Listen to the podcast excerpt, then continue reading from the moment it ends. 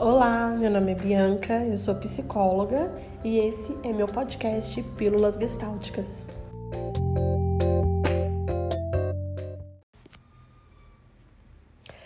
Oi, pessoal. Diante, né, dos últimos acontecimentos que a gente tem visto ali no Big Brother Brasil, eu decidi trazer hoje como tema do nosso podcast a questão sobre a cultura do cancelamento. É, primeiro, porque eu tenho achado muito importante é, esse espaço de debate, eu queria muito aproveitar né, esse lugar para poder falar sobre isso, e porque é, é uma questão que eu percebo muito na clínica durante os meus atendimentos, principalmente com os adolescentes, o medo de ser cancelado, a dificuldade de lidar com críticas e o excesso que essas críticas chegam. É, a expressão cultura do cancelamento tem sido muito usada né, nos últimos dias. Muitas pessoas tentam explicar sobre o seu significado e sobre os desdobramentos, mas a gente precisa considerar que a maior consequência da cultura do cancelamento está muito além do que é possível a gente explicar.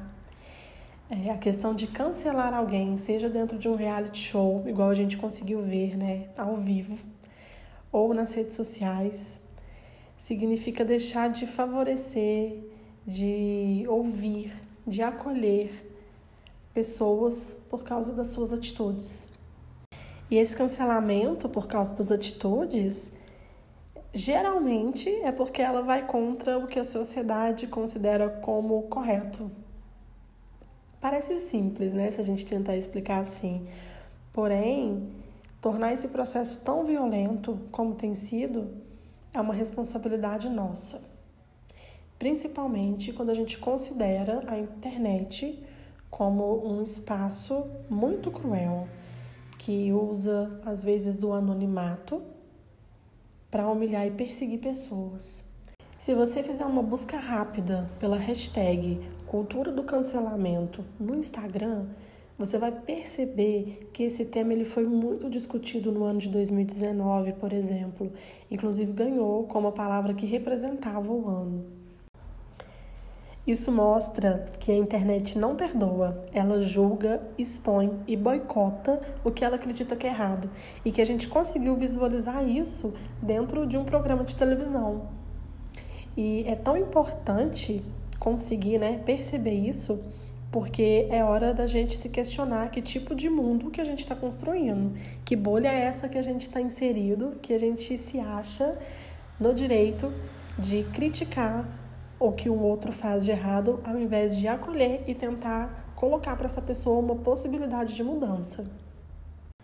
A cultura do cancelamento impede a construção e o aprendizado após o erro ela tem abatido a muitos e tem evidenciado o quanto de intolerância a gente tem praticado.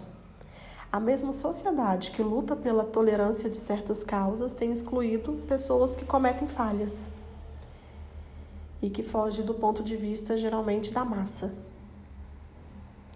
E é necessário a gente entender que calar a voz né, de alguém que tenta se expressar é uma violência por mais que essa pessoa não esteja sendo coerente com o que você acredita.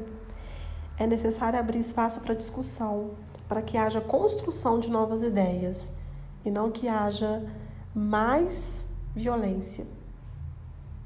Todos temos o direito de mudar, de evoluir, de melhorar, de se desconstruir. E a desconstrução não é uma coisa que acontece do dia para a noite, né? não é igual uma receita de bolo que a gente consegue seguir e fazer acontecer. O problema do cancelamento é reduzir as pessoas ao erro e julgar que essa pessoa não pode mudar, que ela não pode aprender, que não existe a possibilidade de fazer diferente no futuro. Então, o cancelamento só mostra como a gente ainda tem dificuldade de acolher o outro. Claro, né, que quando a gente está falando de crimes como violências, homofobia, racismo, a gente não está falando de erro. Então essas pessoas elas precisam ser responsabilizadas e não canceladas, né? A pergunta é: será que o cancelamento que temos praticado vai fazer o outro mudar? Não adianta a gente cancelar as pessoas e não responsabilizar elas e não ajudá-las a ter uma nova visão. Então, eu espero muito que essa conversa de hoje tenha feito sentido para você, para que a gente consiga ter mais acolhimento e empatia com as pessoas e tentar gerar menos dor e sofrimento que algumas questões já trazem, né? As questões que às vezes geram o cancelamento já trazem.